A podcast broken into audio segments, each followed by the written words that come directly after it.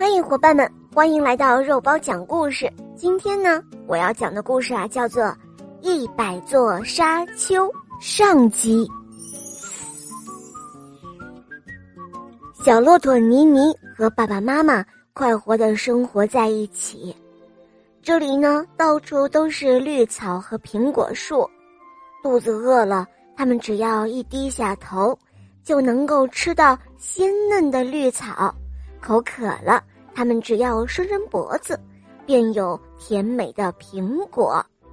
妮妮一天天的长大了，她想离开家去外面的世界看看，可是爸爸妈妈总是说：“哦，孩子，外面的世界哪有自己的家好啊？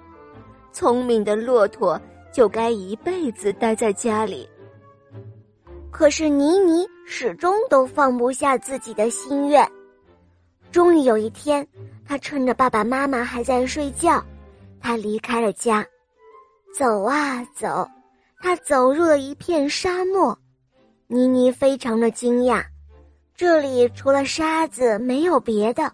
于是，他走向第一座高的像小山一样的沙丘。他想，沙丘的后面一定会有东西的。妮妮走在滚烫的沙漠上。当他越过了沙丘后，却发现，那后面除了另外一座沙丘以外，什么也没有。妮妮心里有一些空荡荡的，她很失望。如果她现在往回走，不用多久便可以回到家。但是她想，我既然从家里走出来了，就是为了看到这个世界，现在什么都没有看到。怎么能够回去呢？而下一座沙丘的后面一定会有别的东西，他就这样想着，于是又开始翻越下一座沙丘。